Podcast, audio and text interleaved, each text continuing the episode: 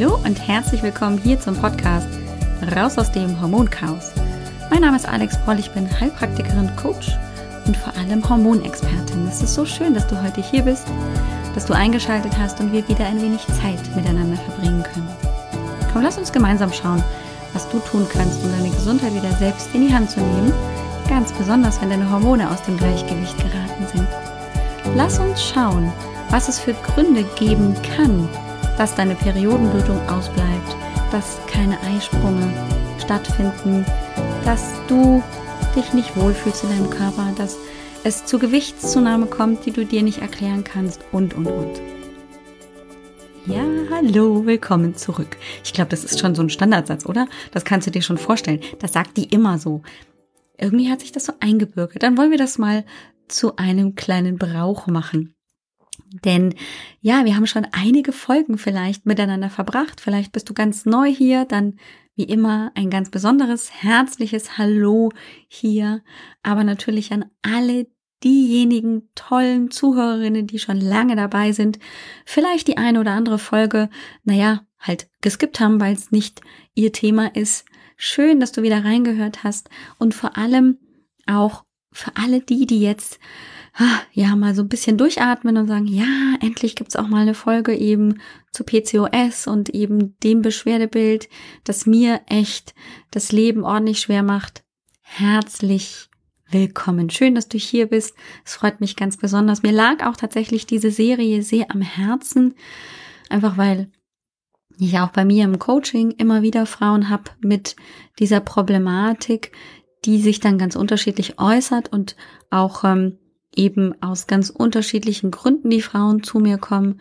Die einen wollen einfach nur mal wieder endlich ihre Blutung haben, aber die anderen haben eben auch einen Kinderwunsch und mit ausbleibenden Eisprüngen, keiner Blutung und keine Ahnung, ist das ein Zyklus, ist das keiner, was mache ich jetzt oder so, ist das natürlich sehr belastend. Das Thema Kinderwunsch übrigens, da kann ich schon ein bisschen spoilern, ist im nächsten Podcast, in der nächsten Folge ein ganz, ganz großes Thema. Also darauf kannst du dich schon freuen, wenn dir dein Kinderwunsch sehr zu schaffen macht.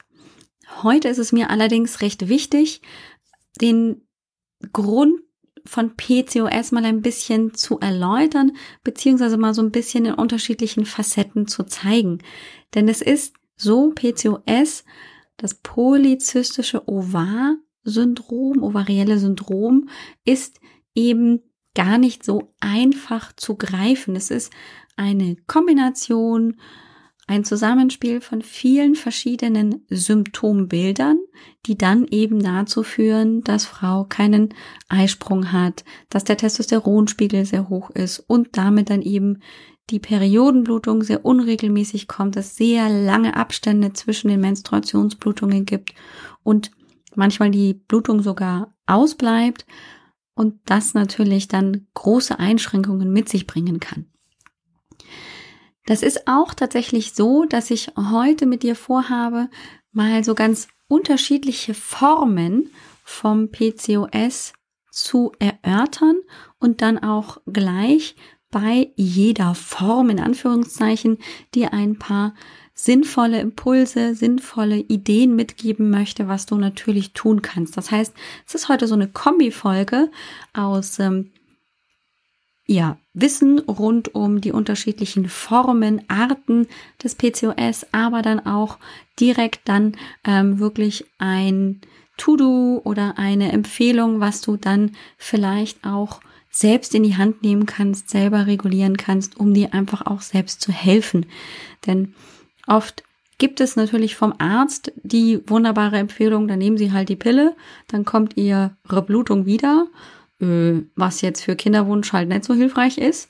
Oder es gibt dann halt für andere Symptome dementsprechend Medikamente, was aber häufig dem Problem nicht gerecht wird, weil das Problem halt nicht angegangen wird, sondern nur das Symptom im Prinzip ähm, gedeckelt wird.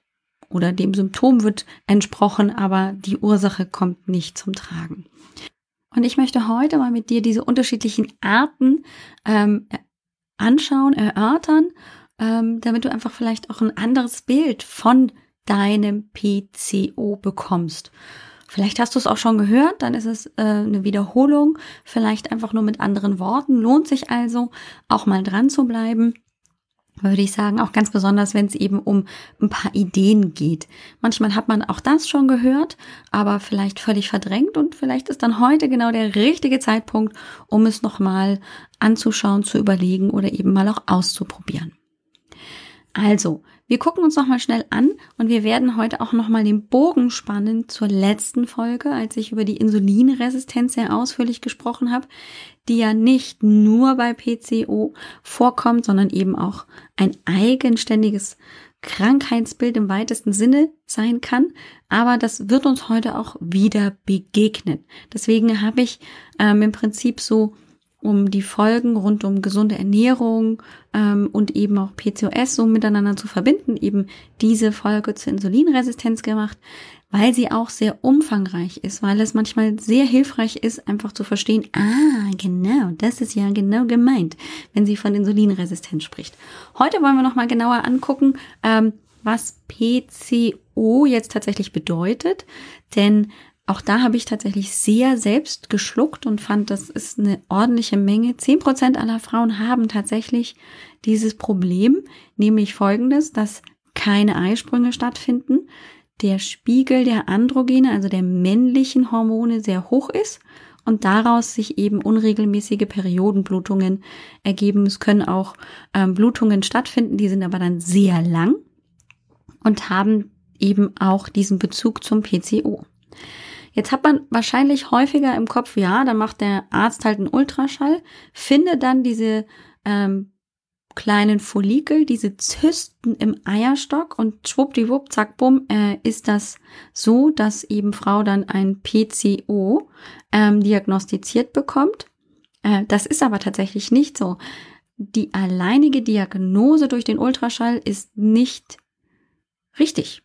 Denn es gibt da ein paar Faktoren, die damit reinspielen, nämlich auch ähm, eben dieser hohe Androgenspiegel ähm, und die Follikel, die, die kleinen Zysten, dieses perlenschnurartige Gebilde der Follikel, die man da sieht und dann eben ähm, als Zysten diagnostiziert hat bzw. benannt hat, ähm, ist tatsächlich nicht die alleinige Diagnose.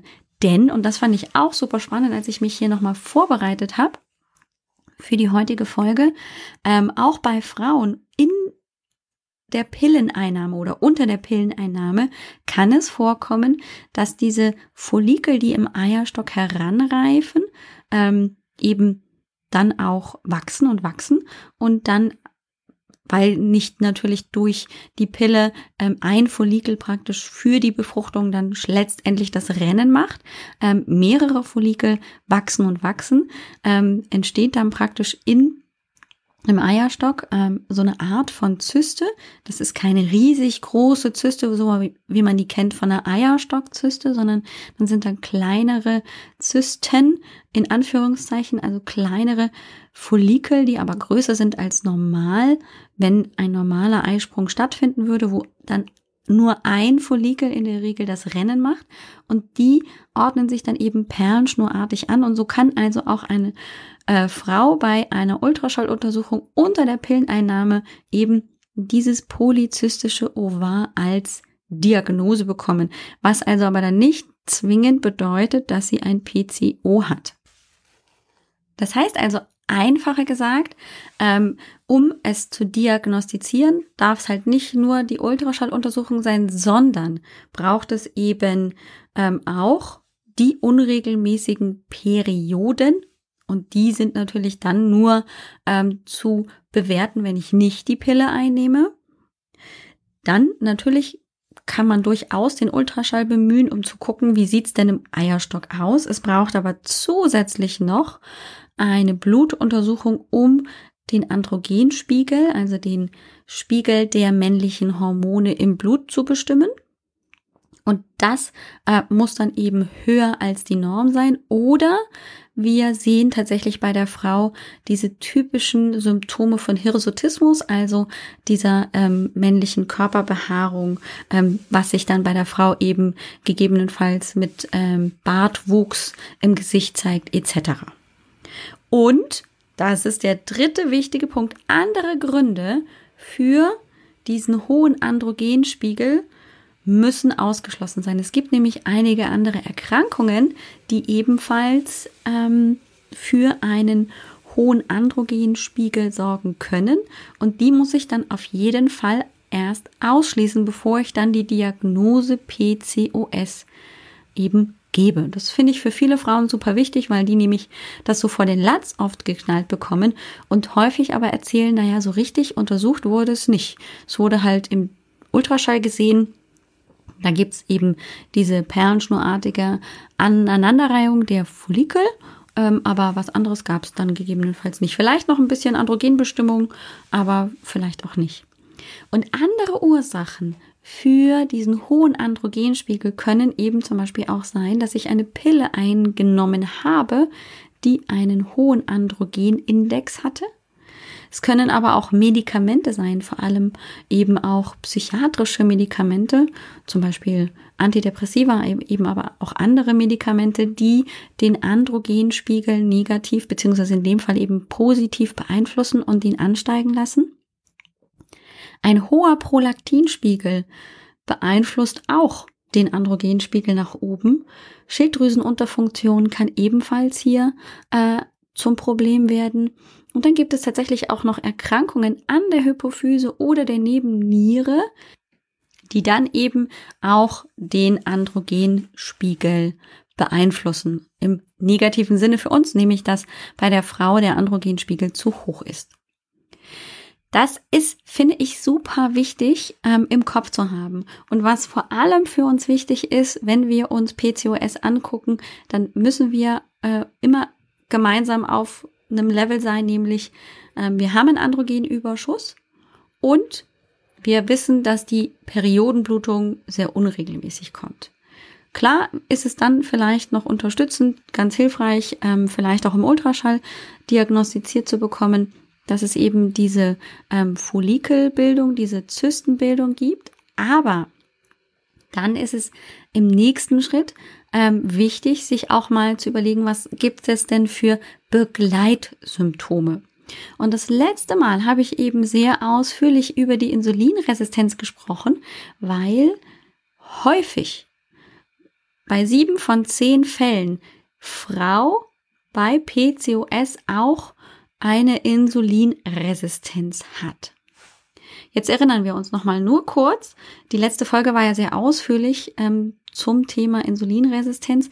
Insulinresistenz bedeutet, die Rezeptoren für Insulin werden immer weniger empfindlich, immer resistenter gegen das Insulin. Das heißt, es braucht immer mehr Insulinmoleküle, um überhaupt an dem Rezeptor was zu bewirken, so dass also praktisch der Körper ständig überflutet wird mit Insulin, was eben negative Folgen hat.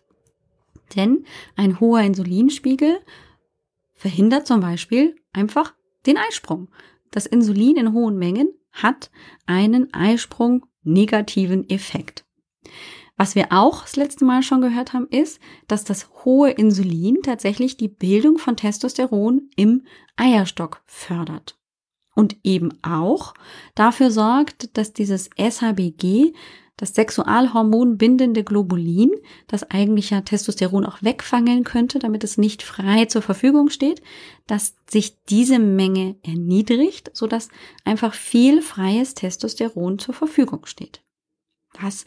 Und wenn ich jetzt tatsächlich mal meine Symptomatik anschaue, ich habe unregelmäßige Perioden und es wurde im Blut ein Androgenüberschuss festgestellt. Und es wurde getestet, ob ich eine Insulinresistenz habe mit den eben auch aus der letzten Folge genannten Dingen wie zum Beispiel dem HOMA-Index, einem äh, Glukosetoleranztest, einem Fasteninsulin ähm, und Fastenglucosewert, also den nüchtern Werten dazu. Und da eben ein Wert größer zwei auf jeden Fall und im Graubereich zwischen eins und zwei ähm, eben festgelegt wurde, dann habe ich also eine Insulinresistenz.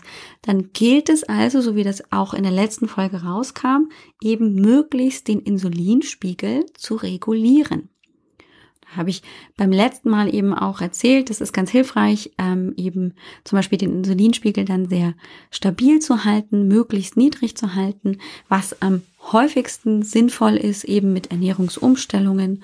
Das bedeutet also möglichst zuckerarm zu essen, möglichst eben wenn ich auf Kohlenhydrate zurückgreife, eben die sehr komplexen Kohlenhydrate zu verwenden, so dass nicht sofort der Körper ähm, in zwei Schritten Glucose zur Verfügung hat, was ja dann extrem insulintriggernd wirkt.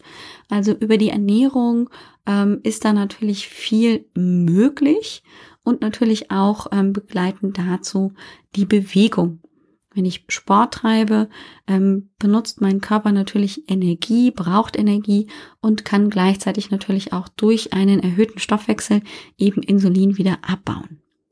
Das sind aber zwei Punkte, die sind natürlich ähm, oft gar nicht so einfach umzusetzen, weil man halt in Gewohnheiten zum Teil einfach drin steckt äh, oder auch gar nicht so genau weiß, wie reagiert jetzt mein Körper auf dieses oder jenes Lebensmittel. Ähm, und manchmal ist auch da natürlich ähm, der innere Schweinehund schon auch vielleicht ein Thema. Äh, und dann gibt's natürlich noch andere Probleme, ähm, andere Baustellen, die da natürlich sich auch negativ auswirken können und eben nicht so den Effekt bringen, wie ich mir das wünsche.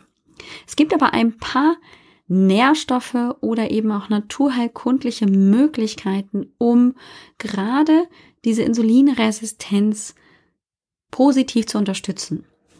Und im Podcast generell ist eines meiner Lieblingsnährstoffe, das hast du bestimmt schon mal mitgekriegt, das Magnesium. Also finden wir es auch hier wieder, denn Magnesium wirkt eben nicht nur stressreduzierend, ähm, ist wichtig bei der Progesteronbildung, also im Hormonhaushalt wichtig. Nein, dieses Magnesium steht tatsächlich auch im ähm, Ruf, dass es die Insulinempfindlichkeit verbessert. So ist es tatsächlich auch gar nicht so überraschend dann gewesen, dass ähm, Menschen mit einem manifesten Magnesiummangel eben auch tendenziell eher eine Insulinresistenz entwickeln. Und jetzt das, was ich zum Beispiel jetzt gerade genannt habe mit Magnesium, aber auch in der Folge nennen werde, kann grundsätzlich auch bei Menschen nur mit Insulinresistenz, die aber noch keine Probleme mit PCO haben oder das auch gar nicht entwickeln werden, trotzdem sehr hilfreich sein. Wir haben zwei andere Nährstoffe, die sehr, sehr hilfreich ebenfalls wirken, auch weil sie eben diese Insulinempfindlichkeit am Rezeptor erhöhen. Also es damit einfach wieder weniger an Menge vom Insulin braucht, um am Rezeptor was zu bewirken. Und zwar sind das Taurin und die Alpha-Liponsäure. Die Alpha-Liponsäure ist ähm, vielleicht auch schon das ein oder andere Mal bei mir gefallen. Da bin ich mir gar nicht mehr so sicher, ähm, wenn ich über die Nebenniere spreche, denn das ist auch ein ganz wichtiges Antioxidant. Wird dann häufig eben in großen Mengen auch im Stress verbraucht, ähm, so dass wir dann gegebenenfalls auch in den Mangel rutschen ähm, und hat jetzt eben auch noch zusätzlich diesen ähm, Insulin ähm, ähm, auf ähm, die Rezeptoren und äh, kann dann eben tatsächlich kurweise vielleicht auch eine gute Unterstützung sein. Ganz wichtig, aber für dich zu beachten, bitte, bitte, ähm, gerade wenn du Medikamente einnimmst, wie zum Beispiel das Metformin, was ja gerne eben ähm, so die initiale Medikation ist, wenn es eben, wenn die Insulinresistenz festgestellt wurde, ähm, dass du das bitte, wenn du zum Beispiel mit Alpha-Liponsäure ähm, anfangen möchtest, auch mit deinem Arzt besprichst oder Therapeuten, weil ähm, wenn ja die Alpha-Liponsäure die Insulinsensitivität ähm, verbessert, dann oftmals auch weniger Medikament nötig ist, weil das Medikament ja im Prinzip dann gar nicht mehr so, so viel gebraucht wird weil ja schon viel sich positiv verändert. Deshalb ist es immer wichtig, ähm, da nicht äh, ins Blaue hinein ähm, erstmal loszulegen, sondern das vielleicht schon auch mit einem Therapeuten, ob Heilpraktiker oder eben Hausarzt, behandelnder Arzt zu besprechen. Auch bei Magnesium übrigens. Und ein weiterer Stoff, den ich dir nicht vorenthalten möchte, ist das Myoinositol. Das hast du vielleicht auch schon gerade im Zusammenhang mit PCO gehört, gelesen, gesehen, schon mal ausprobiert. Ähm, der Inhaltsstoff ist eben dieses Inositol, eine Art von Zucker, der aber nicht den Blutzuckerspiegel negativ beeinflusst, sondern auch wiederum die Insulinempfindlichkeit verbessert bei den Zellen im gesamten Körper. Da gibt's jetzt tatsächlich zwei Formen von diesem Inositol, das D-Chiro-Inositol. Ich hoffe, ich habe es richtig ausgesprochen. Man könnte auch Chiro sagen. Man schreibt es C-H-I-R-O.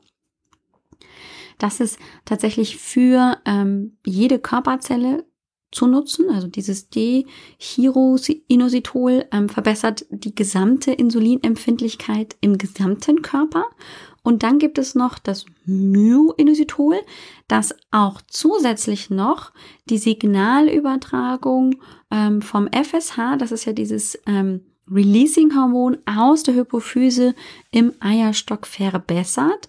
Also praktisch ähm, kann der Eierstock das, was das FSH sagen will, ähm, besser verstehen, was dann wiederum sich positiv auf den Eisprung auswirkt, so dass also damit auch der Eisprung gefördert werden kann. Und in der Kombi gibt es tatsächlich diese Präparate ähm, in Unterschied, von unterschiedlichen Anbietern. Ähm, da werde ich dir, wenn du das möchtest, gerne mal in den Shownotes zur heutigen Folge einfach mal ein paar Präparate, die ich empfehlen kann, ähm, verlinken, ähm, dass du dann mal auch einen Vergleich anstellen kannst.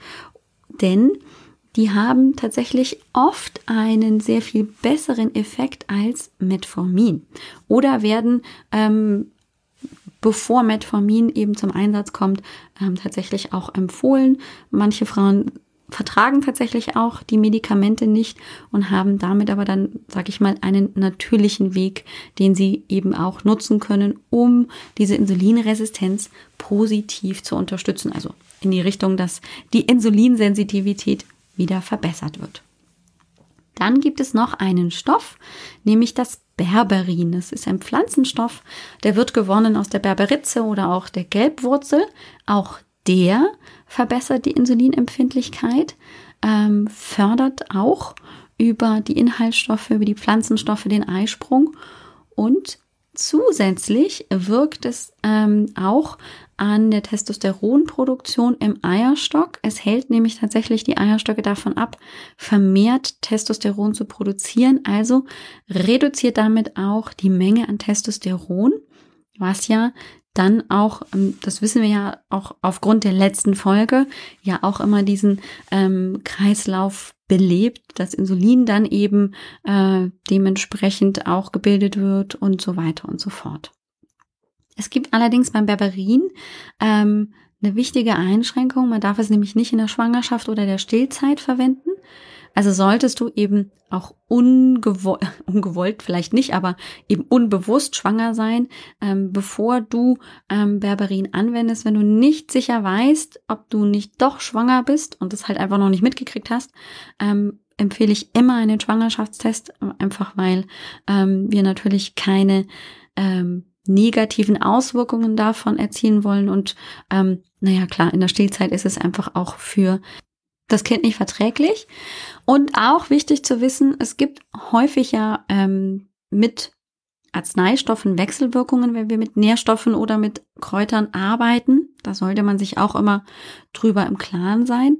In dem Fall ist es so, dass es zur Wirkungsverstärkung oder auch Verschlechterung der Medikamente kommt äh, mit dem Berberin, zum Beispiel bei bestimmten Antidepressiva, aber auch Beta-Blockern, Antibiotika oder Immunsuppressiva.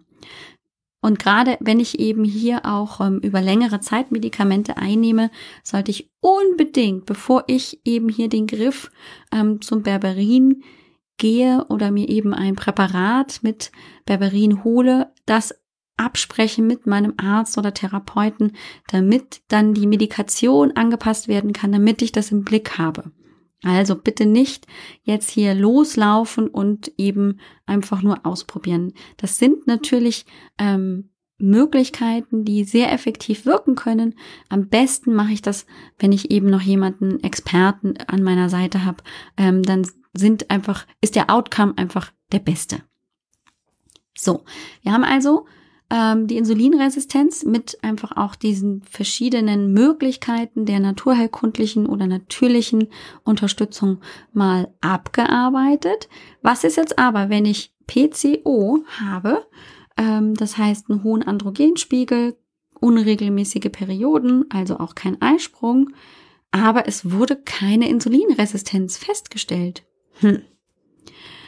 Das könnte daran liegen, dass ich vielleicht bis vor einiger Zeit, und da können wir auch vielleicht drei, vier Jahre zurückgehen, vielleicht noch die Pille eingenommen habe. Denn die Pille bringt blöderweise den ähm, eigenen Hormonkreislauf sehr durcheinander. Und gerade wenn ich dann die Pille absetze, kann das zu massiven Schwierigkeiten führen, dass praktisch das eigene System wieder beginnt miteinander zu reden. Denn wir wissen ja, ähm, für einen gesunden, regelmäßigen Zyklus brauchen wir ja die Releasing-Hormone, äh, FSH, LH, wir brauchen dann eben auch Estradiol, Progesteron und eben auch das zu unterschiedlichen Zeiten in meinem Zyklus. Denn durch den rhythmischen Wechsel der Hormone ist eben abhängig von der Zykluszeit eben auch unterschiedliche Arbeit nötig. So, die Pille unterbindet das, indem sie eben FSH und LH ähm, häufig durch diesen Arzneistoff, der hormonähnlich wirkt, ähm, im Prinzip zum ähm, Schweigen bringt, also praktisch die Kommunikation zwischen Hypophyse und Eierstock nicht mehr stattfindet und auch das nach dem Absetzen der Pille zum Problem werden kann. Das heißt, ich kann mir dann die Frage stellen, könnte es vielleicht echt ein Pillenproblem sein, dass ich eben nach dem Absetzen der Pille ähm, im Prinzip eine PCO-Diagnose bekommen habe, keine Insulinresistenz habe, aber ich mit Sicherheit weiß, dass ich, bevor ich die Pille angefangen habe zu nehmen, auch einen normalen Zyklus hatte. Das ist ganz wichtig, ähm, natürlich ähm, auch ähm, zu erforschen ähm, und sich da auch die Frage zu stellen, war der da regelmäßig, ähm, wie war die Blutung, eben auch dann oft zu Zeiten als junges Mädchen, ähm, um einfach auch andere Dinge auszuschließen. Wir haben ja gerade auch gehört, es gibt Erkrankungen der Hypophyse, Erkrankungen der Nebenniere, die eben auch einen hohen Androgenspiegel ähm, ermöglichen können. Das kann dann natürlich auch bereits bevor ich mit der Pille angefangen habe, wenn mein Zyklus damals unregelmäßig war, ähm, ein Hintergrund sein. Wenn aber alles normal war, bis zur Einnahme der Pille, ähm, dann ist es möglich, dass die Pille eben daran schuld ist, dass sich noch nicht wieder alles eingefasst hat. Hier ähm, empfiehlt sich natürlich ähm, grundsätzlich vielleicht wirklich eine ähm, sinnvolle Unterstützung, zum Beispiel auch beim Heilpraktiker, weil ich zum Beispiel als ähm, Hormoncoach immer wieder die Erfahrung mache, eine sogenannte Ausleitung im weitesten Sinne der Pillenreste ist durchaus sehr, sehr hilfreich. Auch da kann man mit Kräutern sehr, sehr gut praktisch ähm, diesen, diese Kommunikation zwischen Hypophyse und Eierstock beleben mit den richtigen Maßnahmen, die eben nicht immer ganz einfach sind herauszufinden. Da braucht es eben schon auch ein bisschen Hintergrundwissen. Also das kann man in der Regel gar nicht so gut alleine machen. Da braucht man ein bisschen Unterstützung. Ähm, was aber durchaus hilfreich immer ist, ähm, sind natürlich auch hier wieder Nährstoffe, die genannten von oben, Magnesium, aber eben auch Alpha-Liponsäure können ein Stück weit ähm, auch zum Einsatz kommen. Ähm, Grundsätzlich wirkt Alpha-Liponsäure auch entgiftend, also auch das kann helfen. Ähm, ein wichtiger Stoff, der ganz besonders äh, leidet, ganz besonders unter Pilleneinnahme über längere Zeit, ist das Zink. Ähm, Zink ist nicht nur ein wunderbarer äh, Nährstoff, der antiviral wirkt und eben super gut einzusetzen ist bei den ersten Anzeichen von Erkältung etc., sondern ähm, man weiß auch, dass Zink sehr gut den Eisprung unterstützt und eben antiandrogen wirkt. So kann ich mir also mit der Einnahme von Zink äh, möglicherweise auch helfen, den Testosteronspiegel zu senken und gleichzeitig eben auch dafür zu sorgen, dass der Eisprung einfach sehr effektiv funktioniert. Und zusammen kann man das manchmal und auch hier gebe ich immer zu bedenken, dass natürlich oft auch die Dosierung und die Zusammensetzung eine wichtige Rolle spielt, kann ich eben vielleicht auch mal beim Therapeuten nach Pfingstrose und Süßholz fragen. Die gibt's auch häufig in der Kombination, in Tropfenform zum Beispiel. Und man weiß von beiden Stoffen, dass die auch äh, den Testosteronspiegel beeinflussen und reduzieren können. Die Pfingstrose zum Beispiel aktiviert dann in dem Fall die Aromatase und äh, das Süßholz, ähm, von dem weiß man, dass es die Androgenrezeptoren blockiert und damit dann praktisch das Testosteron ja auch, das wissen wir durch diese ähm, Hormonrezeptorwirkung, dass eben das Testosteron am Androgenrezeptor praktisch nicht mehr andocken kann und damit die Arbeit nicht mehr durchführen kann, was einem einer Reduktion ähm, des Testosterons im Prinzip gleichkommt. Aber wie gesagt, wenn ich gerade auf Pfingstrose und Süßholz zurückgreifen möchte, empfehle ich hier immer wirklich auch eine kompetente Unterstützung, Begleitung vom Therapeuten, ähm, weil es wirklich hier auch auf Dosierungen ankommt und man das natürlich auch nicht bis ins Ultimo nutzen sollte, sondern eben dann auch sehr sinnig das einsetzen kann, aber eben auch nur eine begrenzte Zeit. So, jetzt haben wir aber die Problematik, okay, ich habe PCO, keine Insulinresistenz und die Pille ist auch schon lange kein Thema mehr und vielleicht habe ich sie noch nie genommen und trotzdem habe ich ähm, keine Eisprünge und einen hohen Androgenspiegel. Was ist also dahinter jetzt praktisch das Problem? Das können tatsächlich auch Entzündungsprozesse im Körper sein.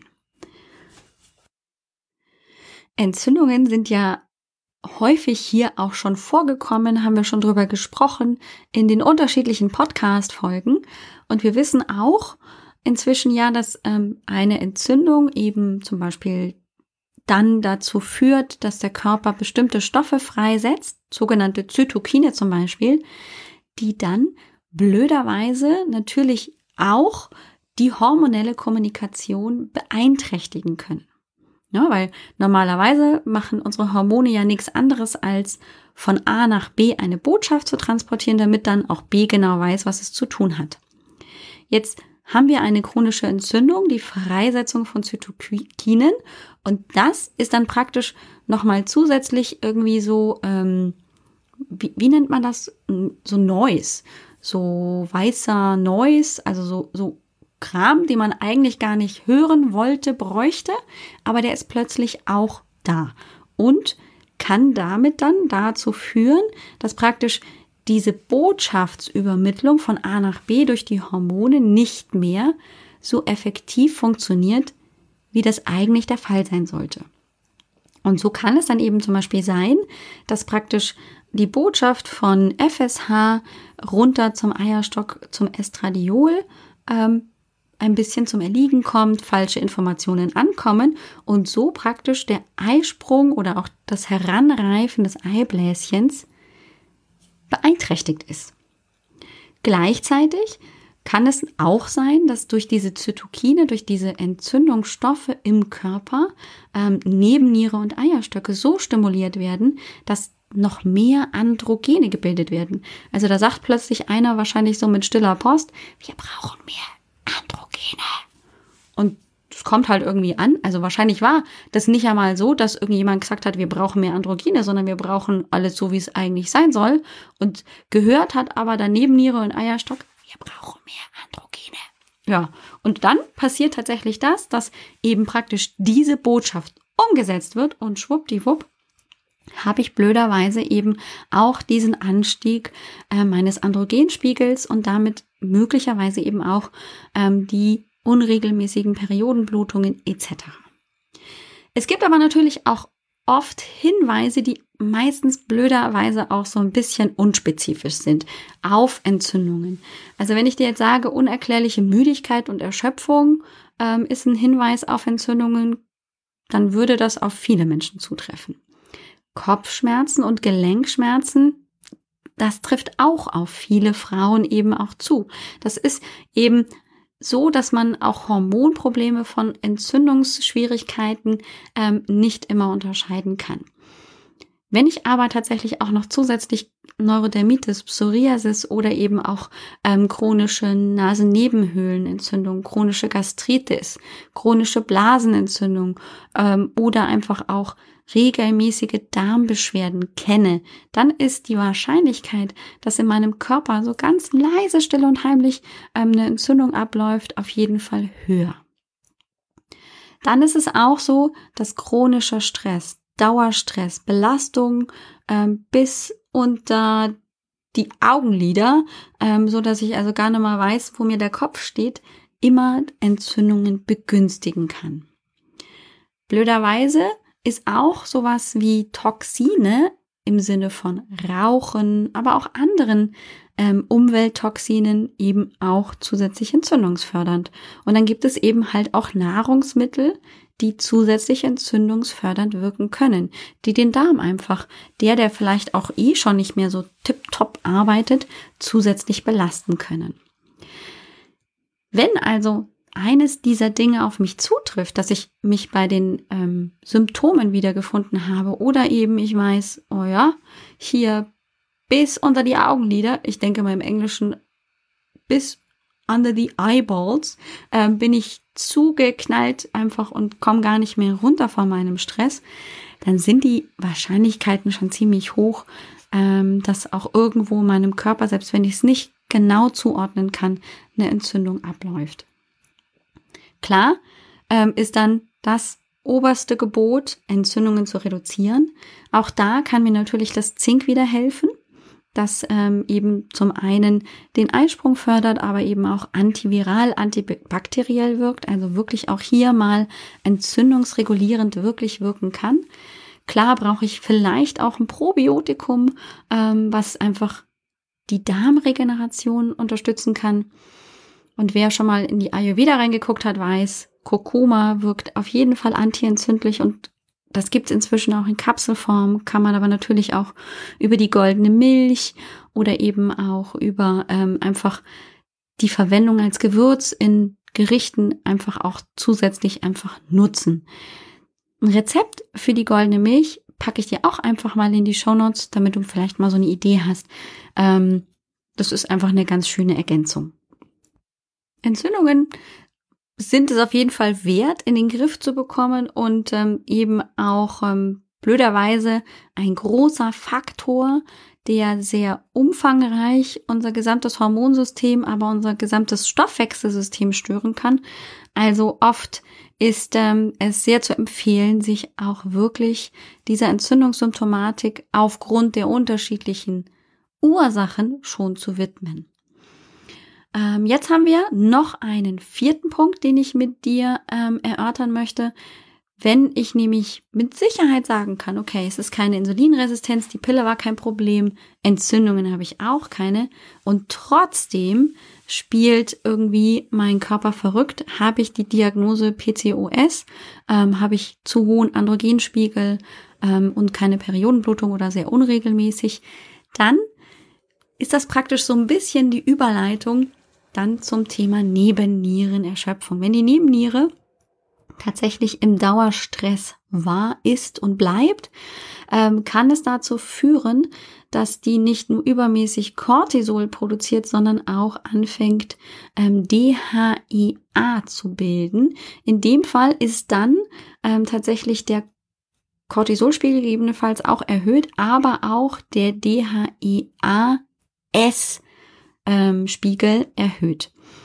Meistens, ähm, wenn man tatsächlich im Blut eben DHEA und DHEAS misst, ist es dann so, dass der DHEA-Spiegel in Ordnung ist, unauffällig, aber der DHEAS-Spiegel erhöht, weil nämlich die Nebenniere in dem Fall eben dieses DHEAS ähm, zusätzlich bildet und damit ähm, trotzdem die Androgene steigen, weil DHEAS ist einfach nur eine besondere Form vom DHEA und ähm, dann ähm, natürlich auch die Vorstufe vom Testosteron.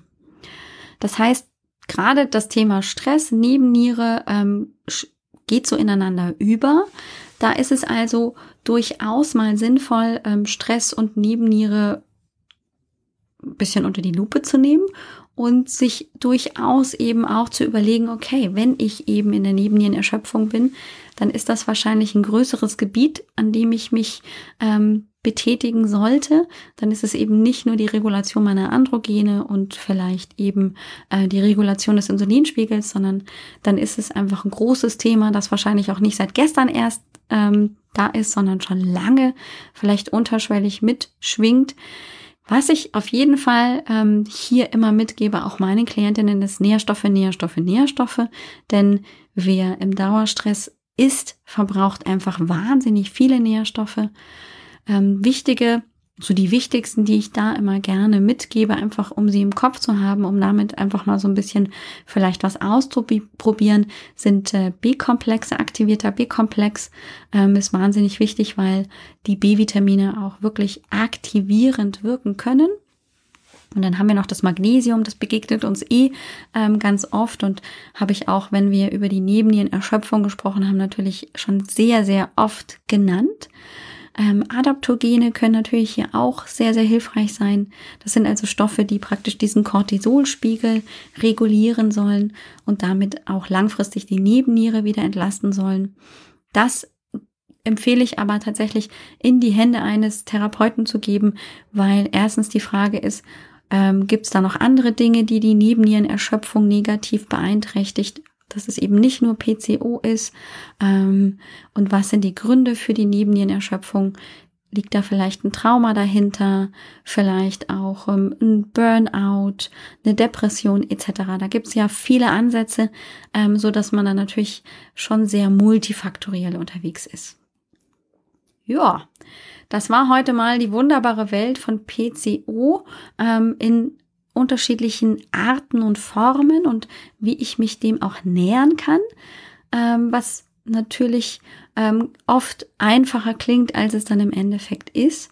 Ähm, und an dieser Stelle möchte ich dir gerne einfach mal sagen, bloß nicht aufgeben und ähm, weiter zu informieren und äh, Dinge auszuprobieren sind ganz, ganz wichtig, wichtige Faktoren, damit du einfach auch für dich ähm, ein Konzept entwickeln kannst, das für dich passt. Denn natürlich spielen da so viele andere Faktoren, äh, vielleicht auch emotionaler, mentaler Art mit rein, die da ähm, vielleicht Stress ähm, fördern oder eben andere Dinge beeinflussen.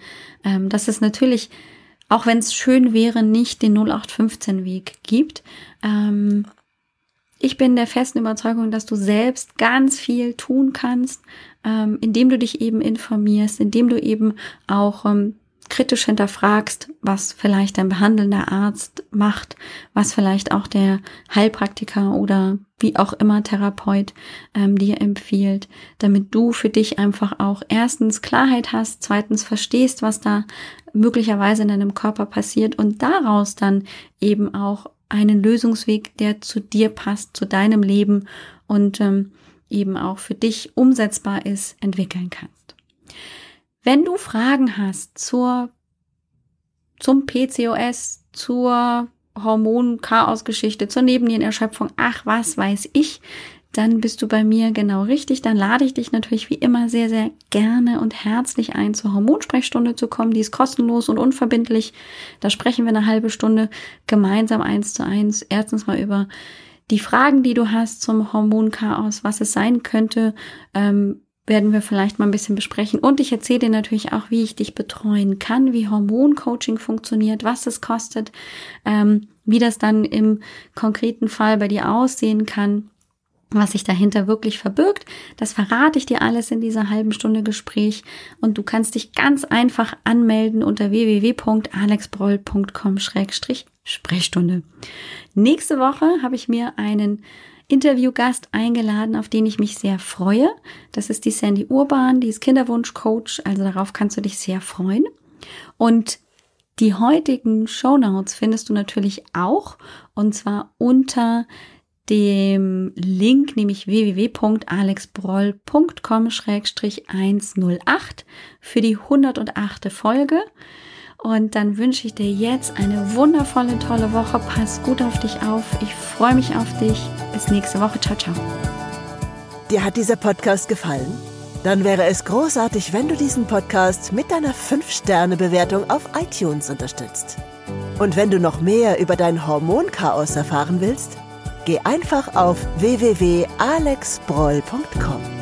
Bis zum nächsten Mal.